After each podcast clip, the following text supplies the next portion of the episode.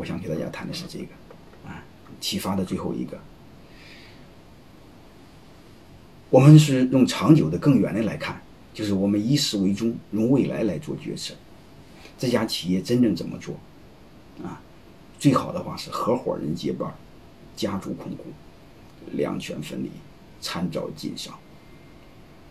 就是创始人有一定的控制权，合伙人呢，他不是经理人，他也有股份。说白了，就按像有以前我讲的股权激励的本质似的，大家有共同的利益，又有人共担风险。但是大家谁说了算呢？本质上谁都说了不算，规则说了算。但是谁又不能都不能为所欲为。创始人家族所有的控股是在规则之下的控股，都不能乱搞的控股。就像美国总统权力很大，但是他在规则范围内行事。所以这种情况下，他是由于他是不交给经理人、外人，交给内部的自己的合伙人，他一定不会乱搞，他会追求共赢。嗯，但是这家企业让家族控股的背后不是为控股而控股，让这家企业永远有灵魂。嗯家族成员是这家企业灵魂的象征。嗯，如果这家后代有本事，那也可以按家家族成员按合伙人一样去去行使他相当相应相应的责任，没问题。但是没有本事，回到家族成员那个层面上去，啊，就是建立一个柔性的接班体系，啊，能有本事按体系进到高管层。没问题，他有董事会来聘。没本事，你作为你的家族成员，享有你爹给你带来的相应的这种福利报酬，那是你家族的事，啊，两权分离。但是怎么确保家族成员控股呢？就是最好是家族公司信托，信托是不至于家族成员闹掰的时候分开，把股份把大股东变成小股东，包括离婚都不会财产分割、股权分割，那控制权就不会被稀释。还还有一个呢。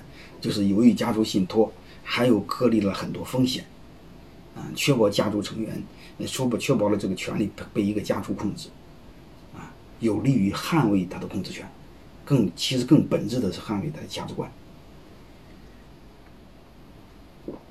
无非是家族成员将来选一个道德高尚的，啊，就是又有才又有德的啊贤人，代表家族成员，他是精神上的一种象征，啊，甚至可以理解神话那个象征。啊，有威望，有威没有权。但是你会发现，他能凝聚这家企业，关键时候他说话是管用。